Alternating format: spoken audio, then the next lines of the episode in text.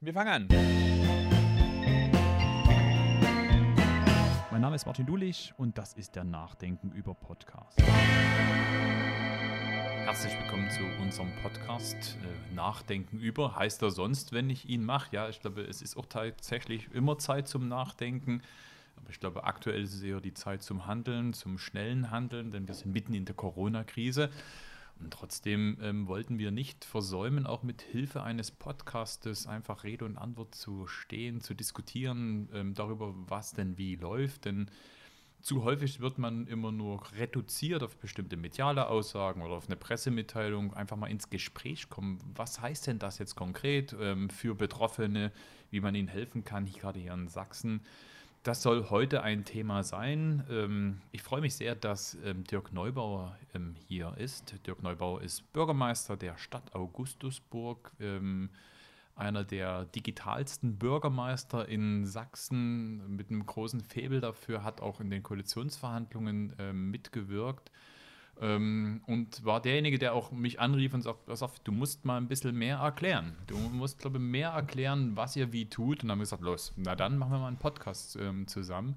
Deshalb freue ich mich, dass du da bist. Spiel den Ball auch zu dir ähm, gleich rüber, auch wenn der Podcast Nachdenken über heute ein bisschen anders ähm, ist. Ähm, ja, lasst uns mal anfangen. Hm, danke für die Einladung. Freue mich hier zu sein, Martin. Ähm, spannende Wochen, anstrengende Wochen. Nachdenken über die Lage sozusagen, mhm. könnte man ja fast machen. Ähm, ja, es ist, äh, es ist natürlich gerade schwierig, wird viel kritisiert, äh, viel Anspruchsdenken. Ähm, Versuche da auch gleich mal reinzukommen. Ähm, äh, habe so das Gefühl, wenn ich so die äh, Netzwerkkanäle auswerte, es gibt so einen Anspruch. Also ähm, der Staat muss jetzt jedem helfen. 100 Prozent Vollkasko in der Krise. Ähm, geht das eigentlich? Können wir das? Naja, ich habe häufig so diesen, ähm, den Spruch gehört, na, ihr habt es doch entschieden, also müsst ihr doch helfen. Als sei das sozusagen eine politische Entscheidung, dass jetzt der Laden geschlossen wurde oder dass man zu Hause bleiben muss wegen der Kinderbetreuung. Und wenn es eine politische Entscheidung ist, dann muss der Staat auch für den Ausgleich sorgen. Das ist ähm, aber meiner Meinung nach eine Fehleinschätzung, denn es ist nicht eine, eine, politische Entscheidung, sondern es geht hier um eine übergeordnete Frage, nämlich schon eine sehr grundlegende Frage mit Leben und Tod. Also ja. so groß muss man die Frage ja durchaus ziehen, denn alle Maßnahmen, die wir jetzt ergreifen, sind die Konsequenzen aus dieser Viruspandemie, ähm, die wir haben. Und wir wollen alle verhindern, dass wir Zustände wie in anderen Ländern haben, wo schlichtweg das Gesundheitssystem nicht mehr in der Lage war, Menschen zu helfen. Wir haben keinen Impfstoff. Das heißt, wir müssen vor allem diejenigen, die als sogenannte Risikogruppen unterwegs sind, die Älteren, diejenigen, die auch mit Vorerkrankungen da sind, die müssen wir schützen. Und ähm, das ist das oberste Ziel. Und deshalb diese Entscheidung. Und das, was ein Staat jetzt tut, ist Nothilfe. Heißt wirklich Existenzen zu sichern. Heißt den Menschen erstmal zu helfen, dass sie über die nächsten Monate ähm, kommen. Es ist nicht eine Situation, wo man wie eine Versicherung, wie ein Vollkasko-Staat da ist, der jetzt sagt, na gut, dann gleichen wir aus. Wir sind in einer anderen Situation. Nur die Situation vor Ort wird unterschiedlich wahrgenommen. Ich erlebe wirklich viele, viele Leute, die ein großes Verständnis dafür haben, die sich selber solidarisch und anständig äh, verhalten und bei anderen, die glauben an Verschwörungstheorien oder müssen Schuldfragen diskutieren, das ist dann wieder unverantwortlich. Das Aber ich kenne beides. Wie, wie vor, ein, vor allen Dingen sehr deutsch. Naja, wie sieht es denn bei dir aus? Wie, wie wird es denn bei dir ähm, diskutiert in Augustusburg? Ja, also ich äh, freue mich erstmal zunächst über die große Vernunft, auch bei uns in der Stadt. Ähm, das ist wirklich sehr schön zu sehen. Es gibt auch eine große Solidarität. Das ist noch schöner zu sehen, dass uns das nicht verloren gegangen ist. Also es ist noch da. Ähm, wir haben natürlich so unsere Sorgenkinder, also ich sage mal Stichwort Gastronomie, staatlich mhm. anerkannter Erholungsort. Muss ich nicht allzu viele Stichpunkte dazu geben. Wir haben am Anfang gleich eine Runde gemacht, haben alle zusammengeholt ähm, mit gebührendem Sicherheitsabstand und haben äh, dann auch mal ein bisschen beraten, was geht denn, was geht denn nicht. Viele haben sich jetzt entschieden, die Landeshilfen zu beantragen und die Bundesmittel. Ähm, ich selber war verblüfft und einige dort auch. Kann ich jetzt auch mal ein Danke loswerden, dass das wahnsinnig schnell ging. Also wir haben Antragsteller gehabt, die hatten innerhalb von vier Tagen irgendwie das, die 50.000 Euro auf dem Konto und konnten selber nicht so richtig fassen. Ähm, ich will auch nicht verhehlen, dass da einige gerade jetzt auch dabei sind, die in den letzten Monaten mit mir sehr, sehr kontrovers über dieses Land diskutiert haben und jetzt glaube ich auch gerade lernen, dass dieses Land möglicherweise doch nicht ganz so schlecht ist, wie man immer meint, meinte, dass es sein könnte. Ähm, das ist so ein Nebenspureffekt. Ne? Aber es ergeben sich daraus Fragen. Mhm. Ne? Also es gibt, äh, auch da ist ja die, die Bandbreite sehr unterschiedlich. Ich habe Gastronomiebetriebe, die machen eine Million Umsatz im Jahr, haben eine super Rendite dabei. Die sind relativ entspannt ja, die kommen mit den 50.000 Euro gut hin und die haben auch eine Idee, wie sie wieder zurückzahlen können, wenn es dann mal irgendwie wieder losgeht.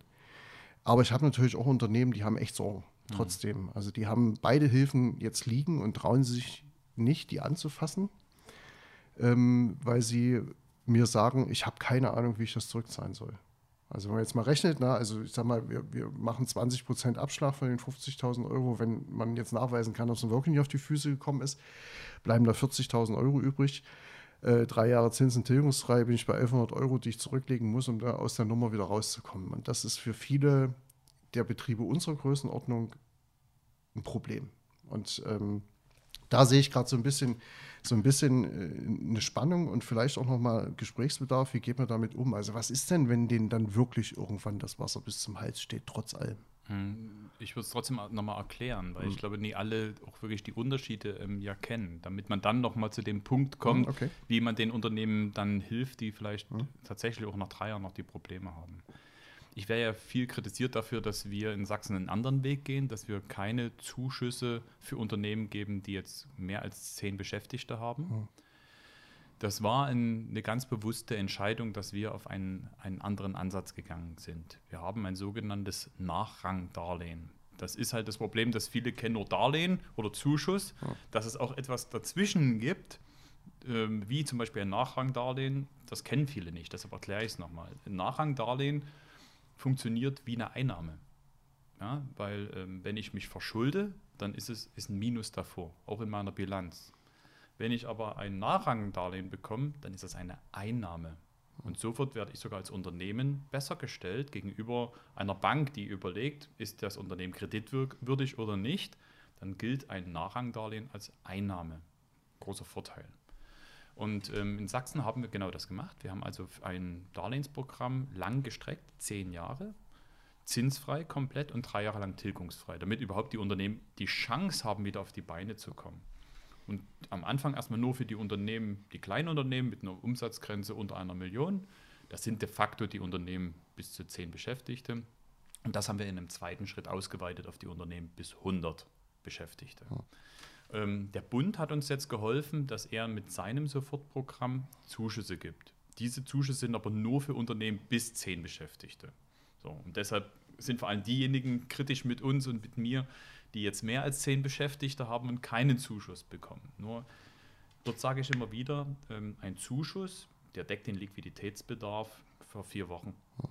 Wir müssen aber vier Monate rechnen. Und ähm, was nützt es dann einem Unternehmer für, für Wochen Geld bekommt, selbst wenn er es geschenkt bekommt, bekommt wenn, da, wenn er aber eigentlich einen ganz, ganz anderen Bedarf hat. Mhm. Und da hilft ein Programm, wie wir in Sachsen haben, deutlich mehr.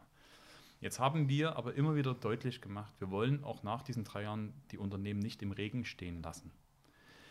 Ich denke zum einen, dass die Unternehmen mit weniger als zehn Beschäftigten mit dem Zuschussprogramm jetzt relativ gut abgesichert sind. Wir merken eben auch, dass ähm, wir haben über 60.000 Anträge, ähm, die meisten schon bewilligt und die meisten davon auch ausgezahlt.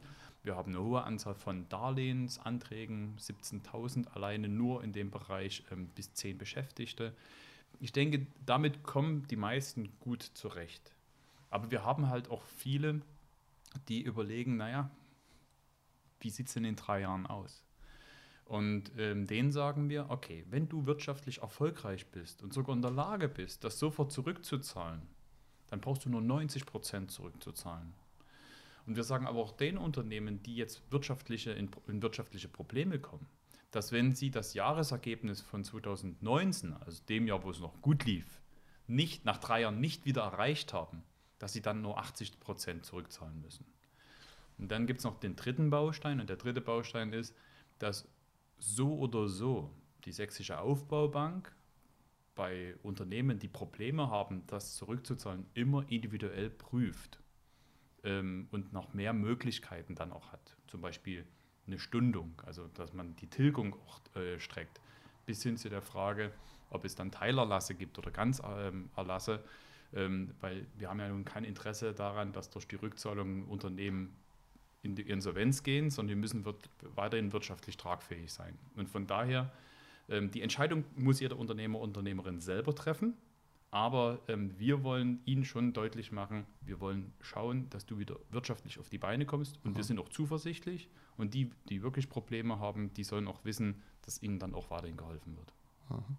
Also Soweit verstanden. Auch danke für die, für die Erklärung, weil das gerade der letztere Teil, glaube ich, noch nicht so publik ist und äh, das vielen natürlich im Kopf hilft, wenn sie diese mhm. ganzen Optionen kennen.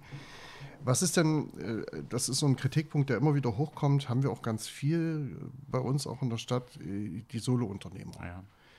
Die sind echt gekniffen, um es mal so zu sagen. Also die haben meistens nicht diesen, diesen Kostenblock, den sie jetzt damit finanzieren könnten. Ja, also ich sag mal, die haben ihre, ihre, ihre Wirtschaftlichkeit im Kopf, ähm, arbeiten mit dem Kopf, wie auch immer. Und das sind ja die, denen jetzt eigentlich das meiste wegbricht. Mhm. Ähm, ist, ich habe jetzt gehört, dass es irgendwie auf Bundesebene nochmal einen Anlauf geben soll, äh, darüber zu reden, ob sich das ändert. Ist das so? Also das ist tatsächlich auch für mich ein, ein nach wie vor ein drängendes Problem. Also es treibt mich schon sehr um. Was machen wir mit den Solo-Selbstständigen, die nicht über die sogenannten Betriebsmittel verfügen? Mhm. Weil es ist tatsächlich so, wie du es beschreibst, dass alle Programme, die des Bundes und des Landes rechnen, die Betriebskosten als Grundlage. Ne? Also deine Mieten, Pachten, Leasingverträge, ähm, die du da zu bezahlen hast. Ne? Weil die Personalkosten soll über Kurzarbeitergeld ähm, abfinanziert werden oder gesichert werden und die restlichen Sachen soll über diese Programme laufen.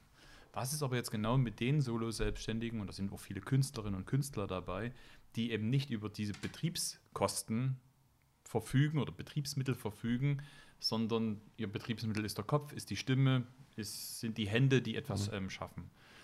Ähm, der, der Bundeszuschuss lehnt diese Regelung ab wir in Sachsen haben wir zumindest für unser Darlehensprogramm eine Öffnung dahingehend, dass man auch als Betriebskosten einen sogenannten Unternehmerlohn definieren kann. Das klingt zwar jetzt sehr technisch, aber das hat damit zu tun, dass wir eine Mindestdarlehenssumme von 5000 Euro haben und deshalb muss auch ähm, vier Zwölftel, also vier Monate eines Jahres, vier Zwölftel deines Einkommens des letzten Jahres so hoch liegen, dass du über diese Mindest Summe kommst. Das hilft einem Teil der Solo-Selbstständigen. Es ist und bleibt aber trotzdem ein Darlehen.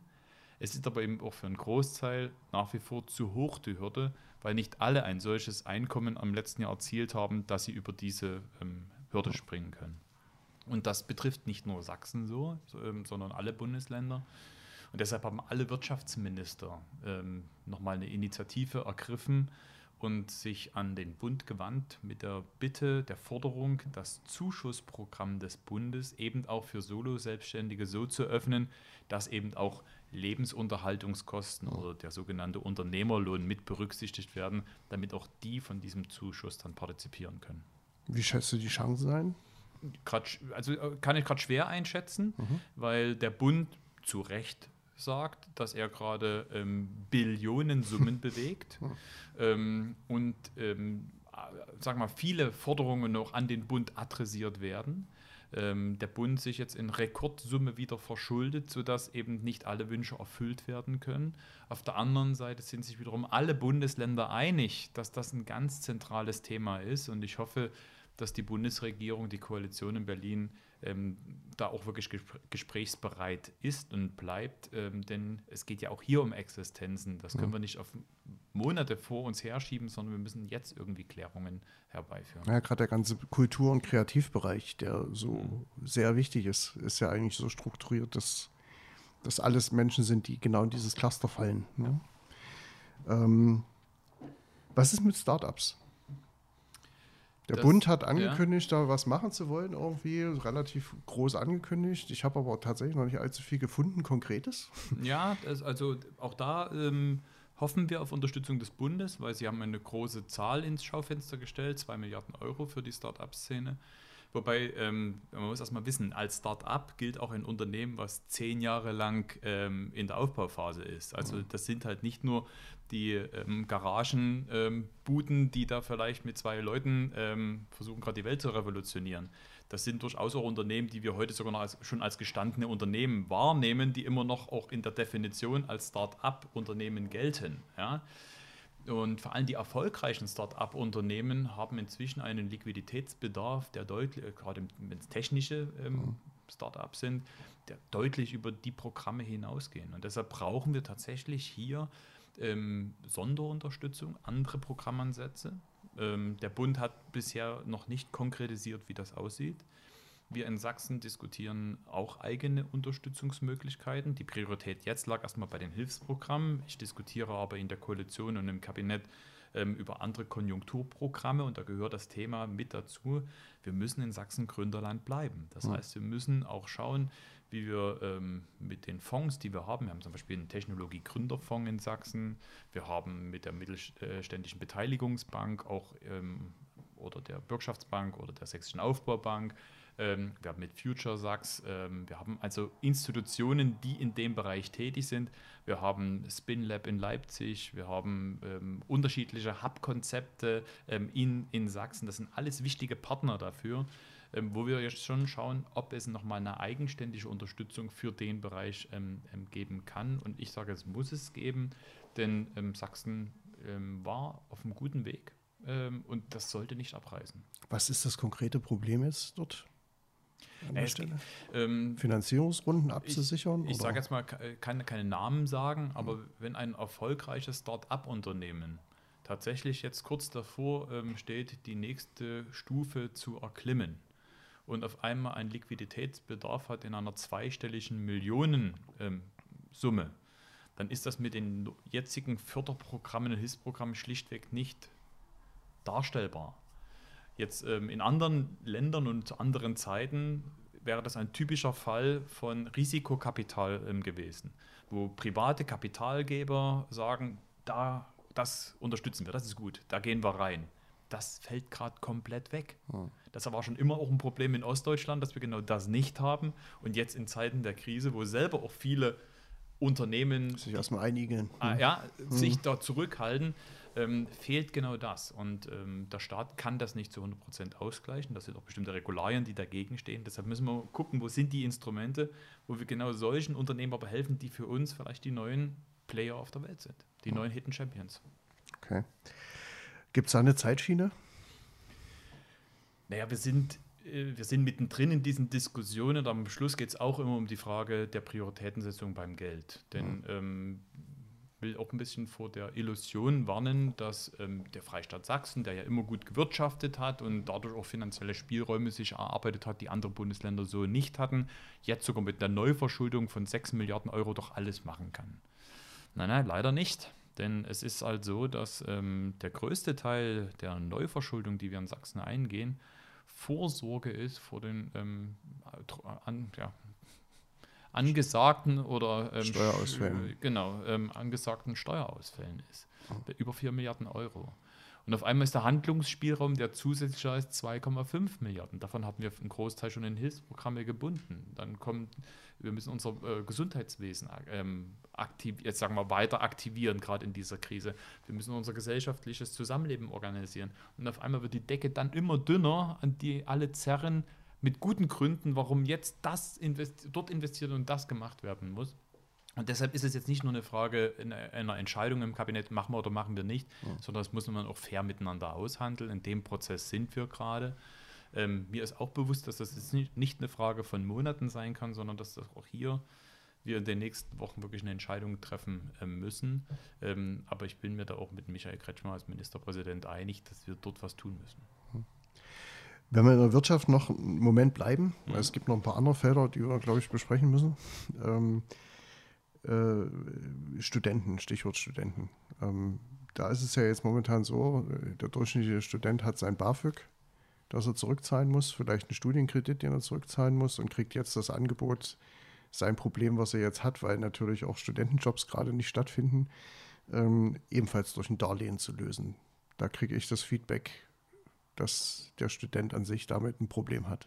Mhm. Ist das der ideale Weg? Kann man das anders? Naja, der ideale Weg ist es natürlich nicht, weil ähm, auch wenn wir in zwei Branchen die Zuverdienstmöglichkeiten für Studierende erweitert haben, ähm, also im Gesundheitswesen und in der Landwirtschaft, kann ja nie unsere Antwort sein, alle Studenten gehen jetzt mal bitte Spargel stechen. Ähm, können sie gerne auch tun, das ist eine Möglichkeit, aber das kann ja nicht die Lösung sein. Ähm, von daher ähm, diskutieren wir natürlich auch mit Frau Karliczek ähm, für alle ähm, die sich jetzt wundern, das ist unsere Bildungsministerin im Bund, ähm, darüber, wie man das BAföG auch ausweiten kann, mhm. weil es erhalten ja auch nicht alle BAföG. Mhm. Ähm, also das BAföG auszuweiten ist eine ganz wichtige, ein ganz wichtiger Schritt. Und wenn wir jetzt mal wieder gucken, was wir in Sachsen tun können, naja, ich glaube, am meisten hilft auch denen wieder, dass wir Schritt für Schritt die Bereiche wieder mit, äh, sagen wir, das wirtschaftliche Leben wieder erwecken können, wo ja. eben auch Studierende arbeiten können. Das sind viele im Gastrobereich, ähm, die ja. ähm, Aushilfsjob machen oder, oder jobben. Ähm, das ist auch im Tourismusbereich.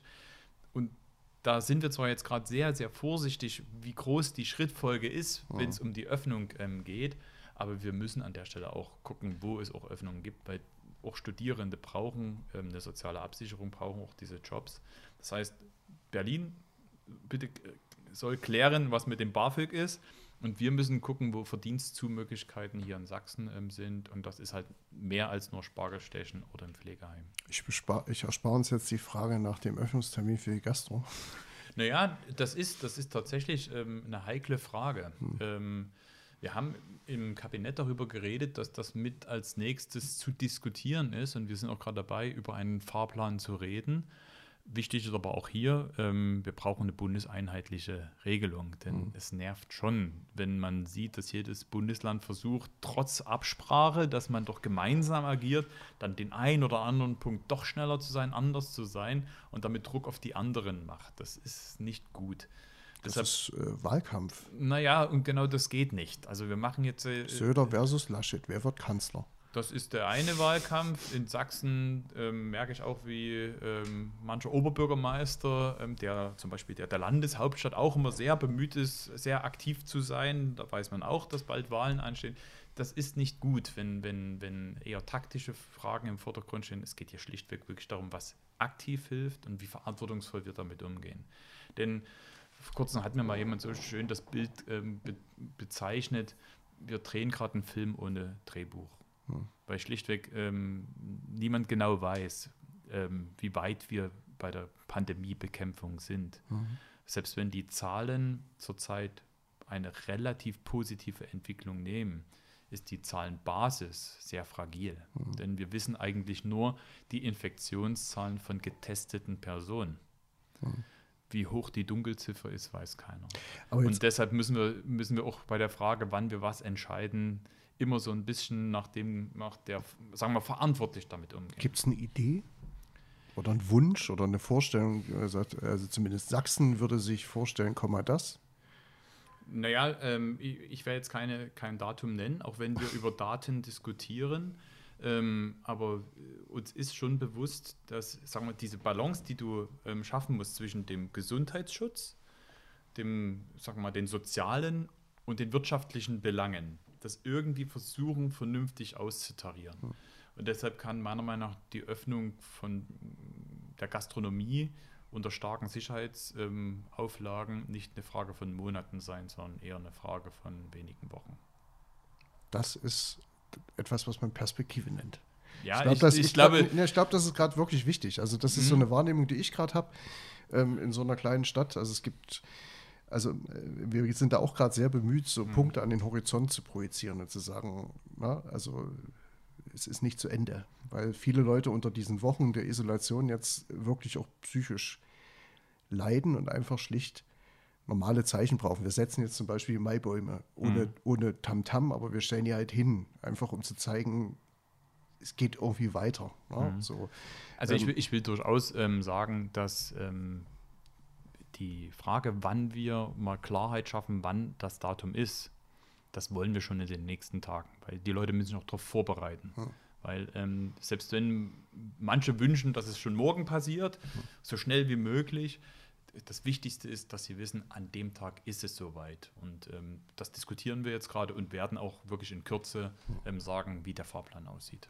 Ja, das wäre wünschenswert. Also viele, auch Kollegen haben mich angesprochen und haben gesagt, ähm, wenn du schon mal dort bist, richte doch mal aus, Freitagnachmittag ähm, zur Verkündung von neuen Allgemeinverfügungen ist ein super Zeitpunkt, ähm, ja. das dann als als sozusagen Stadtverantwortliche öffentlich zu machen. Also wir hängen da wirklich hinten dran. Also so fürs nächste Mal wäre ja, das vielleicht mal ganz. Hm, verstehe ich. Ich will nur erklären, dass diese, diese Kurzfristigkeit entstanden ist, weil wir alle gewartet haben auf die ähm, Ministerpräsidentenrunde, hm. Äh, die sie gemeinsam mit der Kanzlerin ähm, hatten. Und erst danach konnte entschieden werden, was oder konnte das umgesetzt werden, was dort entschieden wurde. Hm. Und dann ist vom Mittwochabend, wo die Schalte war, bis Freitag früh, wo wir entschieden haben, ist durchaus ein vertretbarer Zeitraum ja. der Umsetzung. Aber ich verstehe jeden Bürgermeister, jede Bürgermeisterin, die dann innerhalb von wenigen Stunden die Umsetzung auch vor Ort erklären muss. Hm. Ähm, kommen wir mal so noch, noch als vielleicht letzten Bereich so in der Wirtschaft, weil wie gesagt, ich habe auch noch ganz viele Sachen, die sind nicht unbedingt dein Kernbereich, aber hm. ähm, ich denke, du kannst da Auskunft geben. Aber es gibt natürlich auch noch so Fragen, Friseure öffnen jetzt Anfang hm. Mai, Gott sei Dank. Ähm, es wird einen großen Run geben. Aber äh, jetzt sagen Leute, die Nagelstudios haben, warum darf ich das denn jetzt nicht?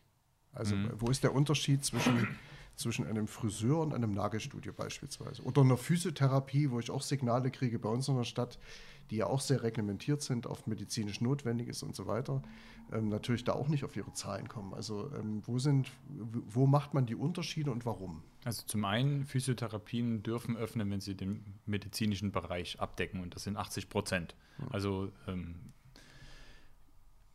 noch eine Grundvoraussetzung oder Grundbemerkung davor, es gibt keine Gerechtigkeit in der Frage, weil jede Änderung, jede Lockerung wirft neue Gerechtigkeitsfragen auf, weil man immer vergleicht, warum die und andere nicht. Das also ist Krise nicht so ist einfach. nicht fair. Krise war noch nie fair. Ja. Die Frage ist, ob man die richtigen Konsequenzen daraus zieht, aber das ist eine andere Debatte.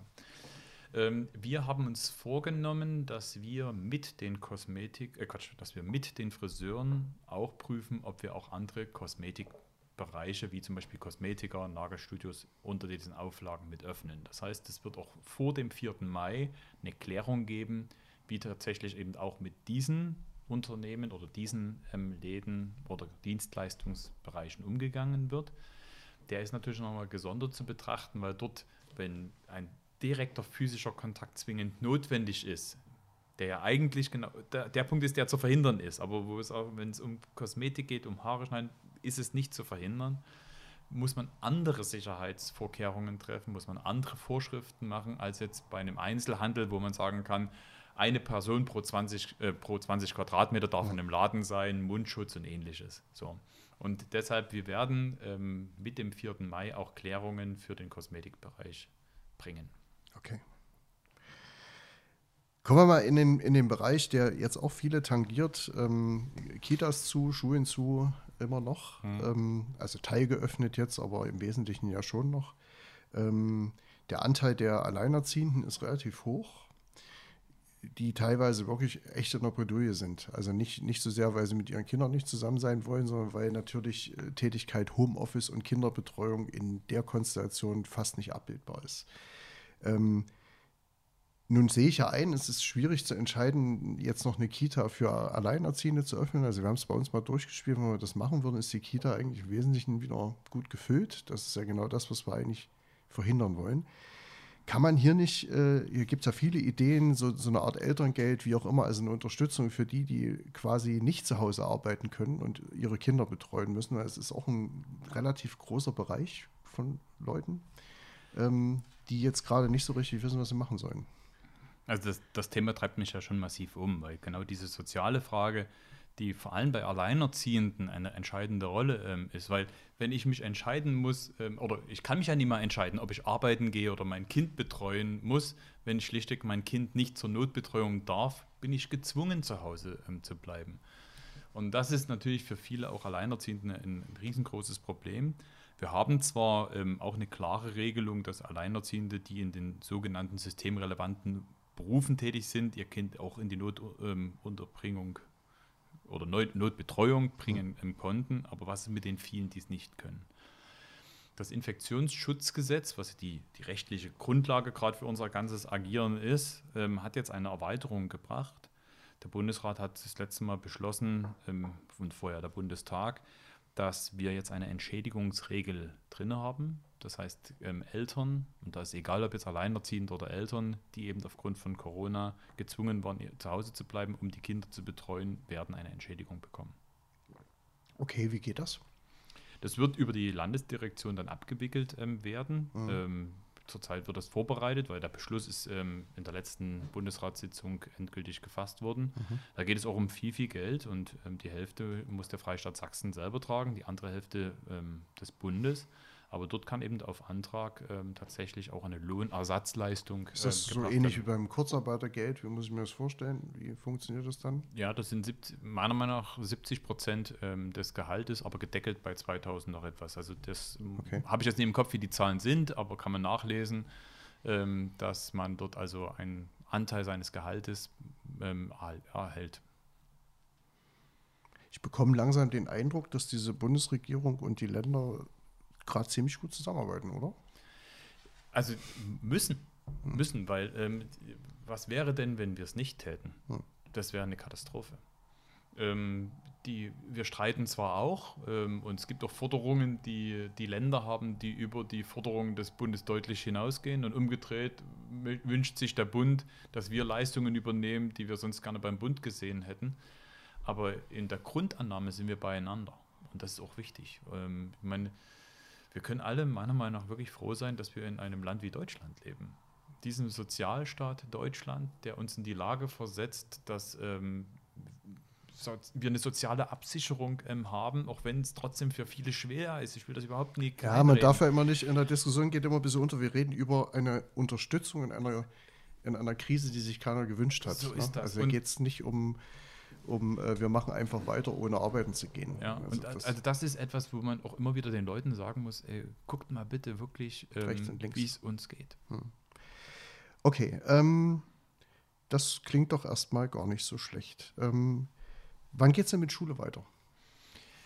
Wir haben ja jetzt die erste Öffnung für die sogenannten Prüfungsklassen. Ähm, die Kultusminister haben dann den Auftrag bekommen, noch nächste Woche ein Konzept vorzulegen, wie die nächste Schrittfolge ist. Dort will man vor allem dann die nächsten Klassen, also die Übergangsklassen vor allem in den Mittelpunkt äh, nehmen. Also zum Beispiel die vierten Klassen, die sich darauf vorbereiten, dann die Schulen zu wechseln. Ähm, die Klassen, die dann ein Jahr später Prüfungen haben, das werden die Klassen sein, die als nächstes prioritär ähm, aufgenommen werden ähm, sollen. Ob auch schon weitere, werden die Kultusminister miteinander ähm, besprechen. Ähm, auch hier ist es nicht so einfach, eine Reihenfolge festzulegen, ja. weil was ist denn der Parameter dafür, wann ja. man was zulässt? Also das ähm, ist ähm, auch ähm, wissenschaftlich nach wie vor sehr umstritten, welche Übertragungswege bei Kindern und Jugendlichen da sind. Denn auf der einen Seite ist nun mal tatsächlich schon wissenschaftlich belegt, dass die Krankheitshäufigkeit bei Kindern und Jugendlichen sehr, sehr gering ist. Ja. Das heißt aber noch lange nicht, dass sie nicht auch Überträger Die von Viren sind. sind. Und mhm. ähm, dort, wo Kinder zusammen spielen, kann man auch keinen Abstand wahren. Und in Schulen kann man vielleicht im Unterricht den Abstand organisieren. Der, in der Hofpause wird es schon wieder ähm, schwieriger oder, oder in der Mittagspause. Ähm, das muss man ähm, sehen. Ähm, wir müssen nur auch darauf achten, dass wir, ähm, sagen wir, unser Bildungssystem sollte auch danach überlegen, ähm, was es ändert. Ja. Ähm, denn jetzt machen auf einmal zwangsläufig viele Menschen Erfahrungen mit Homeschooling und mit Online-Lernen. Dazu kommen wir noch. Das also. habe ich mir fast gedacht. ähm, äh, Online-Lernen, ähm, aber das ist ja jetzt ähm, was an, äh, sag mal, das braucht etwas anderes als das, was wir jetzt gerade haben. Das heißt aber auch, also wenn man es nüchtern betrachtet, bis zum Sommerferien kommen wir nicht mehr in, ich sag mal, in normalen Modus. Realistisch naja, betrachtet. da bin ich jetzt etwas, will ich jetzt nicht ausschließen. Hm. Ähm, die Frage wird sein, wie schaffen wir es, dass ähm, Kinder, die jetzt in die Schule gehen, trotzdem so viel wie möglich vernünftig noch Lerninhalte mitbekommen. Da diskutiert man dann über die Frage, ob man ähm, A- und B-Wochen einführt oder Vormittag-Nachmittag-Unterricht, bis hin auch zu nicht gerade schönen Entscheidungen, ob die vielleicht auch notwendig sind, ob man mhm. Sonnabend wieder unterrichtet. Mhm. Manche waren der Meinung, wie Herr Schäuble, man müsste die Ferien einkürzen, was ich für keine gute Idee halte. Ähm, ich hoffe eher. Nee, ich finde also, wenn das hier alles mal wieder, äh, sage ich auch immer wieder sehr gern, wenn das hier alles mal wieder normale Bahn gibt, bleibe ich erstmal ein paar Tage zu Hause. Das haben wir uns auch alle verdient. Das haben wir uns wirklich alle verdient. Ähm, aber vielleicht, ähm, und das, darauf will ich ja mal hinaus, unabhängig von der Frage der Digitalisierung, lernen wir auch tatsächlich, dass wir eine andere Lernkultur brauchen, mhm. ähm, die jetzt nicht nur Wissensvermittlung aller Lehrplan XYZ ist, ähm, damit unsere Kinder und Jugendliche, die jetzt durch die Corona-Krise nicht den Unterrichtsstoff eingeimpft bekommen, um im Wortsinne zu bleiben, keinen Nachteil haben, sondern vielleicht durch andere Formen von Lernen ähm, auch in die Lage versetzt werden, sogar vielleicht effektiver auch in Zukunft zu lernen. Mhm. Nun heißt das Format ja Nachdenken über. Mhm. Jetzt haben wir sehr viel erklärt, das war wichtig. Ähm, mhm. Aber jetzt, jetzt kommen wir zu den Learnings. Also mhm. die Krise zeigt uns ja gerade sehr deutlich, wo wir in bestimmten Bereichen stehen. Also wenn wir zum Beispiel auch bei der Digitalisierung, es mag jetzt keinen überraschen, dass das ein Thema ist, auch beim, beim Thema äh, Learning, Home Learning, ähm, kommt jetzt das große Digitalisierungspaket, wenn wir das alles hinter uns haben, weil wir verstanden haben, dass das doch kein Unfug ist? Also es gibt jetzt ein kurzfristiges Digitalisierungspaket des Bundes, die jetzt zum Beispiel mit 150 Euro helfen wollen, eine Ausstattung mit zu unterstützen, das auch tatsächlich auch eine technische Voraussetzung bei Schülern heißt und Schülern aber für Bedürftige, ist das definiert? Was, was heißt das? Es ist noch nicht definiert. Hm. Ähm, man muss auch nochmal ähm, schauen, ähm, wer überhaupt, also viele sind ja auch schon ausgestattet. Also mhm. ich glaube sogar, dass das tatsächlich das eine soziale Frage ist, mhm. dass vor allem diejenigen, die eben nicht in der Lage waren, bisher sich auch eine Hardware anzuschaffen, dann wirklich die Unterstützung ähm, benötigen, weil manche brauchen eben nicht das zweite oder dritte Tablet, sondern eben das erste. Von daher, das ist schon mal das, das Richtige. Das Zweite, ähm, ich werbe sehr dafür, dass wir ähm, nach der Krise in Sachsen, wenn wir über Prioritäten nachdenken, ähm, das Thema Digitalisierung ganz vorne mit dran stellen. Ähm, ich will aber trotzdem das einordnen, denn ähm, ich halte es für eine gefährliche Illusion zu glauben, dass wenn in Anführungsstrichen es wieder normal läuft, das normal heißt, es ist so wie vor der Krise. Nein, das glaube ich nicht. Aus unterschiedlichen Gründen. Erstens hoffe ich sogar, dass wir daraus lernen und Dinge anders machen. Zum anderen werden auch die wirtschaftlichen Auswirkungen über Monate, ja vielleicht über Jahre hin negativ sein. Und selbst wenn ich vor uns gesagt habe, dass wir Neuverschuldung machen, um ähm, die Steuerabsenkung oder die Steuersenkungen oder Mindereinnahmen abzufedern, reicht das bei weitem nicht aus. Das heißt, wir werden auch Dinge nicht mehr tun können. Wir werden Prioritäten setzen müssen. Und dann ähm, wird es den Wettbewerb geben, auch der politischen Konzepte. Mhm. Und dann äh, diskutieren die einen, warum Digitalisierung der entscheidende Schlüssel ist, während andere gute Gründe haben, warum sie sagen, wir müssen aber den gesellschaftlichen Zusammenhalt anders stärken. Da diskutieren die einen über Infrastrukturmaßnahmen, weil das wichtige Investitionen sind, die auch dem, sagen wir, dem regionalen der regionalen Bauwirtschaft helfen, während andere diskutieren, wie man unsere Automobilindustrie auf die, auf die Beine hilft. Und das wird die große Herausforderung sein, dort ein, ein, ein kluge, eine kluge Strategie ähm, ähm, zu entwickeln. Und deshalb ist Digitalisierung für mich ein ganz entscheidender Punkt. Aber er, es, wird, es wird auch ein Kampf sein, ähm, diese Strategie gemeinsam als Regierung zu entwickeln. Ja, Kampf ist immer. Also das ist ja Politik irgendwie auch, oder? Ja? Also Kampf ich, um das beste Konzept. Aber ich meine, was lernen wir denn gerade? Ähm, wir lernen gerade, und das ist etwas, was mich also nahezu fast positiv stimmt, weil mhm. das ein ganz wichtiger Durchbruch ist. Wir lernen gerade, also auch im ländlichen Raum, dass der Bürgermeister mit seinem Digitalfaxen, die er da macht, vielleicht auch nicht so falsch lag. Ne? Also wir haben ja jetzt gerade sehr viel Stadtinformationen, wo die Leute lernen, äh, das sind coole Tools, das funktioniert. Ne? Wir haben in der Stadt jetzt 600 Nutzer, die das aktiv nutzen. Das ist eine Traumquote für mhm. den ländlichen Raum. Ähm, wir fangen an, regionalen Onlinehandel zu machen, wo die Leute tatsächlich bestellen, weil sie lernen, dass das irgendwie funktioniert und dass das gar nicht so schlecht ist. Ähm, wir lernen auch, ähm, dass Videokonferenzen kein Teufelszeug sind. Also ne, viele Strecken, wo ich sonst nach Dresden fahren will für ein dreiviertelstündiges Gespräch, Stunde Anfahrt, Stunde Abfahrt, stellen wir jetzt fest, hey, das geht auch geht auch anders.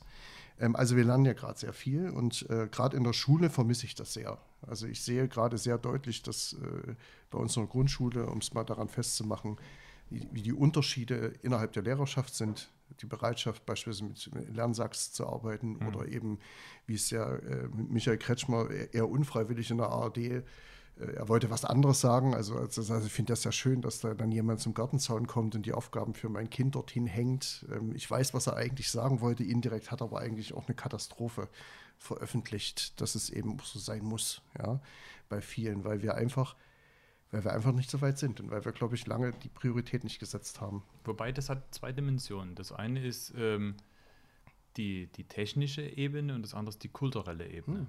Und kulturelle Ebene ist, ist nicht nur die Frage des Bewusstseins für das Thema, weil ich kenne auch viele Lehrerinnen und Lehrer, oder das geht ja nicht nur um Lernen insgesamt, die, die sagen, ja, das ist wichtig. Hm. Digitalisierung, alles wichtig, hilft uns und sonst etwas wo aber noch nicht die Kulturveränderung, die damit einhergehen muss, zum Beispiel, dass wir anders lernen müssen. Mhm. Und da geht es eben nicht nur um das Online-Angebot, mhm. sondern um eine andere Kultur, wie wir lernen. Und das, glaube ich, das gehört zusammen. Das ja. Lernen, Lernen sozusagen. Und ich habe mhm.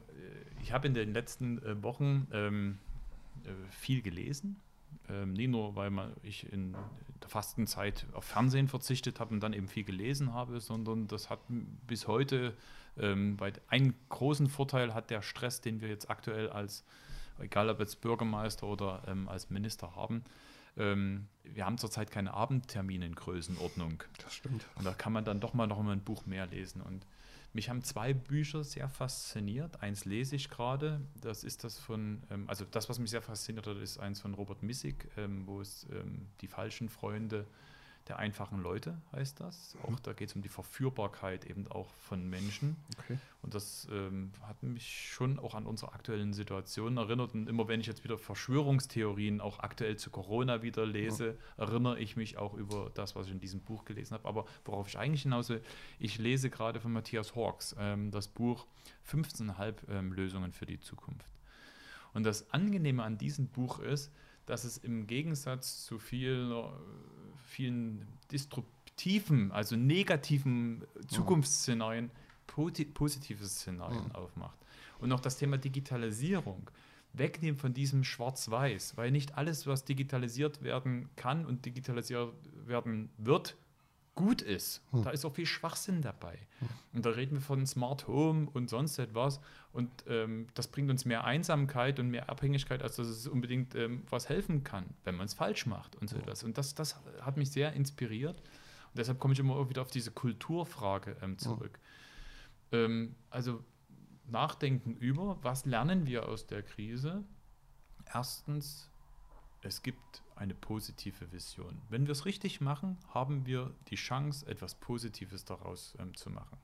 Weil wir auf einmal eine positive Erfahrung zum Beispiel haben, wieder solidarisch miteinander umzugehen. Ähm, weil wir gelernt haben, dass äh, Digitalisierung uns helfen kann, weil wir ortsunabhängig voneinander eine Dienstleistung bekommen oder ähm, Dinge möglich sind, die vorher nicht möglich waren. Ähm, meiner Meinung nach sollten wir auch lernen, dass wir nicht nur exportorientiert sein dürfen, weil das wird gerade in Frage gestellt. Bei mhm. unserer Automobilindustrie fehlen gerade die Absatzmärkte, und zwar nicht nur in Deutschland, sondern weltweit. Ähm, wie wir eben regionale Wirtschaftskreisläufe wieder organisieren. Wie wir eben auch schauen, dass auch ähm, vor Ort wieder produziert wird. Und ähm, wenn wir ähm, Antibiotika nicht mehr in Deutschland herstellen können, weil die Grundstoffe in China hergestellt werden, dann macht mich das mehr als nachdenklich, weil ich dann auch noch meine Gesundheit und mein Leben davon abhängig mache, ob, ähm, ob Lieferketten da sind oder nicht. Mhm. Da, da, auch da wünsche ich mir, dass wir eine andere Art von Wirtschaften haben, wo wir sagen, es gibt doch bestimmte Bereiche, da geht es nicht nur um Rendite, zum Beispiel bei Gesundheit oder bei Bildung. Mhm. So ähm, das sind so Punkte, wo ich mir wünsche, dass wir wirklich aus dieser Krise lernen. Aber sind wir denn jetzt nicht tatsächlich mal wunderbar an einem Punkt angekommen? Du hast es ja selber auch in vielen Punkten angesprochen, mal wirklich drüber nachzudenken, Dinge grundsätzlich in Frage zu stellen. Zum Beispiel. Dann fangen wir an. Na, ich fange mal an. Ähm, wir sind zum Beispiel gerade auf die Idee gekommen, dass uns ja nächstes Jahr und übernächstes Jahr als Stadt die Gewerbesteuer wahrscheinlich komplett entfällt. Also ich gehe jetzt mal davon aus, dass es im Wesentlichen, also im nächsten Jahr garantiert passiert und mhm. im übernächsten Jahr, sagen wir mal, optimistischerweise kriegen wir die Hälfte. Das reißt bei uns erhebliche Löcher. Das heißt, wir werden nicht umhin kommen, vernünftigerweise in der nächsten Woche eine freiwillige Haushaltssperre zu verhängen, was wir zu gucken, was macht das jetzt mit uns. Ja? Ähm, und da sind wir wieder zum Beispiel bei einem Punkt, Finanzierung Kommunen. Also wäre es jetzt nicht tatsächlich, um mal einen Punkt rauszugreifen, neben der Digitalisierung, die mir bekanntermaßen am Herzen liegt, mhm. mal wirklich drüber nachzudenken und sagen, denken wir mal über die Art von Finanzierung von Kommunen nach.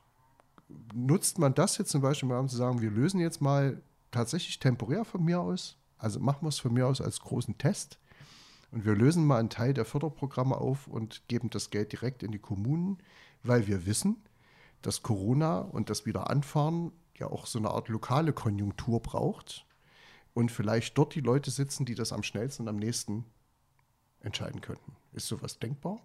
Ja, aber ich will vor der Illusion warnen. Wie viele Förderprogramme fallen dir denn ein, die du gerne weghaben möchtest? Kommunaler Straßenbau. Könnte man anders machen. Ja, bin ich ganz bei dir. Wer, werde den Ärger los? Ja, ja, okay, machen wir. So, welche noch?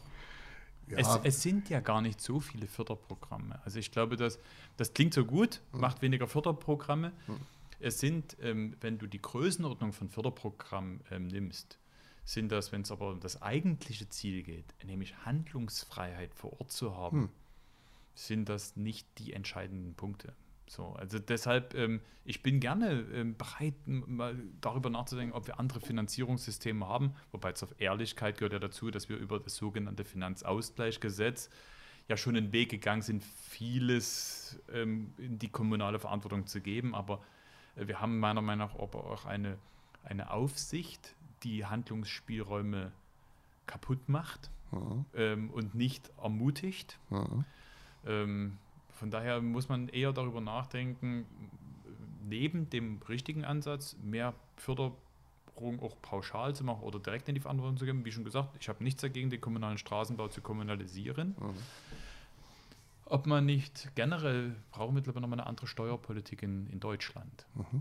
Und diese neue Steuerpolitik muss meiner Meinung nach ähm, dazu dienen, erstens, dass die Schulden, die wir jetzt aufgenommen haben, nicht auf dem Rücken der Kleinen ausgetragen wird. Mhm. Und jetzt können wir gerne darüber diskutieren, wer die Kleinen sind, ob die Kleinen die Kommunen sind, ob die Kleinen die Schwachen sind, der öffentliche Dienst ist oder die Sozialschwachen, wie auch immer kann man ja gerne diskutieren, aber da bleibe ich bei dem alten sozialdemokratischen Prinzip, dass die starken Schultern bitte mehr zu schultern haben. Oh.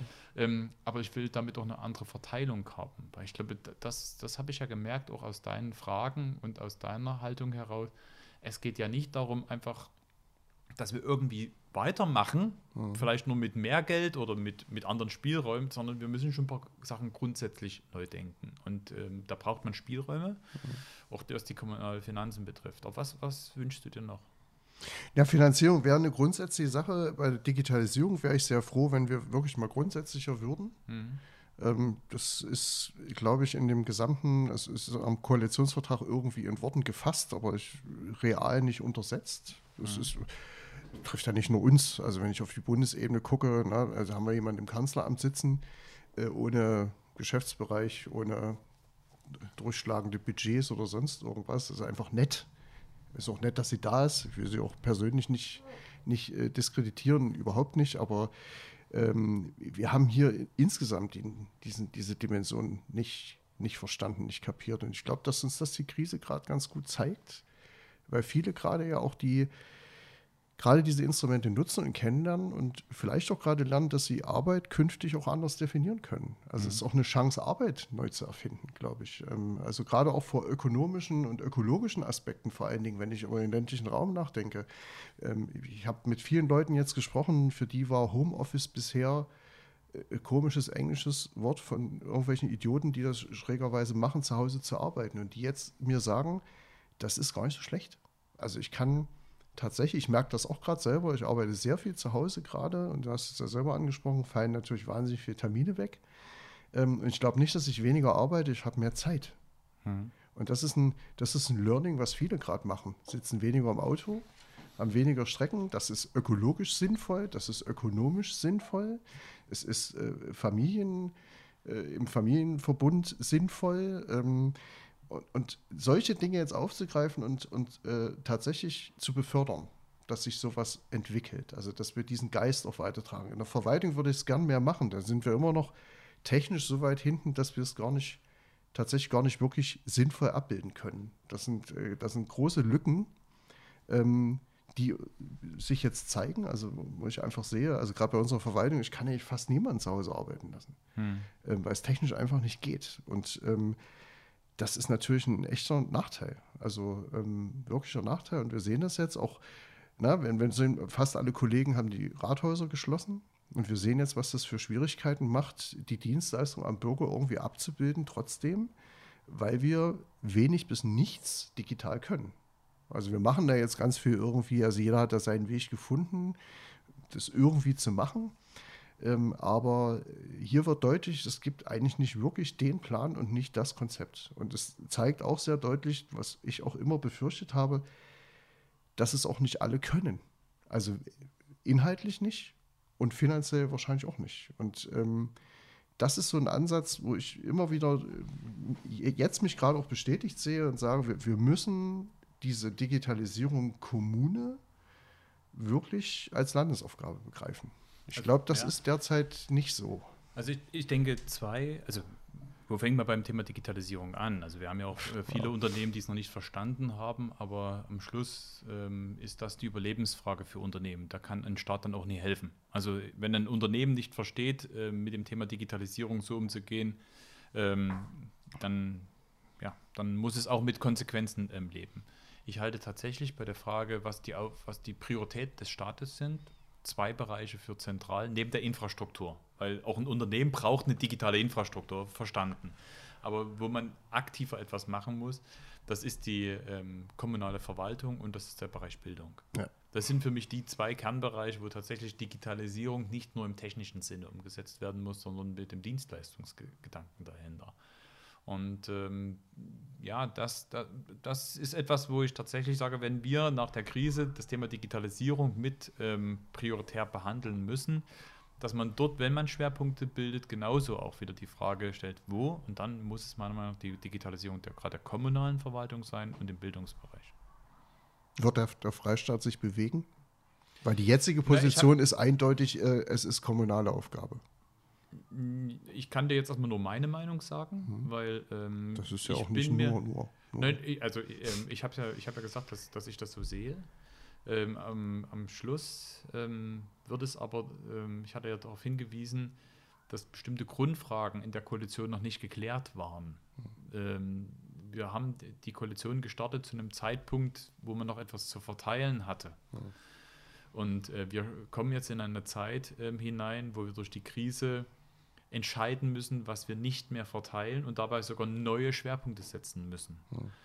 Und ähm, da wäre es jetzt etwas ähm, blauäugig ähm, zu sagen, das werden wir so und so tun, wenn alle anderen noch gute Gründe haben, warum äh, man auch anders ähm, das tun müsste. Wäre das jetzt nicht der Zeit, Entschuldigung, wenn ich hm. dich unterbreche, aber wäre das jetzt nicht der Zeitpunkt, tatsächlich den gesamten Koalitionsvertrag nochmal zu besprechen? Äh, Weil wir haben ja jetzt nun wirklich grandios andere Rahmenbedingungen, oder? Ja, wobei ähm, ich würde es ein bisschen anders formulieren, denn ähm, ich glaube nicht, dass, dass wir große öffentliches Beifall dafür bekommen, dass man ähm, die Botschaft sendet, wir schließen uns jetzt für die nächsten zehn Wochen wieder ins stille Kämmerlein und ähm, diskutieren einen Koalitionsvertrag ähm, neu. Ähm, denn auch der jetzige Koalitionsvertrag, auch wenn er unter, äh, sagen wir, in Friedenszeiten diskutiert und geschlossen wurde, ähm, bietet ja trotzdem ausreichend Möglichkeiten der Gestaltung auch nach und vor der Krise. Die Frage ist nicht, das, äh, wie, was im Koalitionsvertrag steht, sondern gibt es ein gemeinsames Bewusstsein, was die Konsequenzen daraus mhm. ähm, sind. Das ist jetzt so zeitig, weil wir, wir sind jetzt im Abarbeiten. Wir sind jetzt in diesem Krisenmodus, da arbeiten wir. Ähm, das ist auch richtig so, da steht man auch beieinander.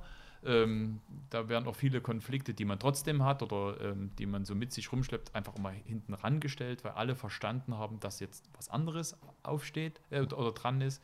Ähm, aber wir müssen meiner Meinung nach wirklich in die Frage kommen, wie sieht unser Land in fünf Jahren aus und welche Entscheidungen treffen wir jetzt? Digitalisierung darf aber auch nicht im Widerspruch zu, den, zu der Frage stehen, wie ein gesellschaftlicher Zusammenhalt ist. Und deshalb meine Hoffnung ist, das große Wort Solidarität erleben Menschen gerade jetzt aktiv, was es heißen, äh, heißt. Und nicht nur, weil sie Solidarität erfahren, sondern weil sie manchmal auch selber Teil von solidarischen Leistungen sind, indem sie etwas beitragen. Und wenn wir das bewahren, dann sehe ich eine riesengroße Chance darin, dass wir ein gutes Miteinander äh, finden zwischen den Entscheidungen, was Digitalisierung heißt, was Nachhaltigkeit heißt, was soziale Verantwortung heißt, was wir mit diesem Land machen. Und dann werden auch diejenigen, die jetzt äh, ähm, nichts Gutes mit diesem Land vorhaben, die werden dann auch weniger werden, weil jetzt entscheidet sich gerade, ähm, wer Verantwortung übernehmen kann und wer nicht. Ähm, wer am Zaunsrand steht, dumme Bemerkungen macht, aber nichts dazu beiträgt, ganz im Gegenteil. Ähm, und von daher, ja, ich bin trotz der Krise ähm, ziemlich optimistisch, dass wir gut lernen können aus der Krise. Ja, es ist auf jeden Fall eine große Chance. Wie, sie, wie, ja, was denkst du? Also ich denke, es ist eine große Chance. Also wenn wir jetzt wirklich bereit sind, äh, wirklich Dinge in Frage zu stellen, sagen, jetzt nehmen wir mal das, was wir gelernt haben. Ähm, und mit, diesem, mit dieser Denke und mit der Bereitschaft, die wir bei vielen Leuten in der Bevölkerung ja auch gerade erkennen können. Also na, ich habe ja sehr immer dafür geworben, äh, den Bürgern zu vertrauen. Das zeigt sich ja jetzt auch, dass das durchaus Sinn macht. Also gerade in unserer kleinen Stadt wird wahnsinnig viel von, gerade jetzt auch besonders vom Bürgerengagement getragen. Also wenn ich an die vielen Frauen denke, die unserer äh, Masken darf ich es ja nicht nennen, äh, Mund, Nase, nähen, ähm, die zentral dann wieder äh, über die Totaltankstelle, weil das Team sich dort bereit erklärt hat, verteilt werden. Ähm, also die Leute merken das ja und ich, ich denke, man sollte diese Denke aufgreifen und einfach sagen, vielleicht denken wir, dieses Land hat sich von unten nach oben nochmal. Also mit mehr Bürgerbeteiligung, mit, mit, mit mehr Basis und mit mehr Entscheidungsfreiheit bei uns, sage ich jetzt mal, so ganz platt. Mit diesem positiven Ausblick, den wir ja beide irgendwie haben, ähm, trotz einer sehr, glaube nüchternen Betrachtung über die Situation, weil wir, glaube tagtäglich durch die Gespräche mit den Betroffenen ja, wissen, wie auch Stimmung gerade ist. Mit diesem positiven Ausblick enden wir heute den Podcast, der Nachdenken über die Lage, über die Corona-Lage ähm, überschrieben war. Ähm, auch hier wieder meine Bitte an euch, die ihr da zuhört. Gebt uns Rückmeldungen, schreibt uns, gebt uns Feedback. Gibt es Themen, die euch noch interessieren, dann meldet euch unter podcast.spd-sachsen.de. Wir werden in Kürze wieder mit dem nächsten Podcast ähm, dabei sein, der wieder, sagen wir, wird jetzt niemand wundern, sich auch eher im Kontext der aktuellen Corona-Krise mit Themen wie äh, Zukunft der Arbeit beschäftigen äh, wird. Ähm, mit der Frage, wie wir, mit welchen Instrumenten wir auch die Arbeit der Zukunft gestalten können. Also das Thema geht weiter und ähm, deshalb bleiben Sie, bleibt neugierig. Ich freue mich auf das nächste Mal. Tschüss.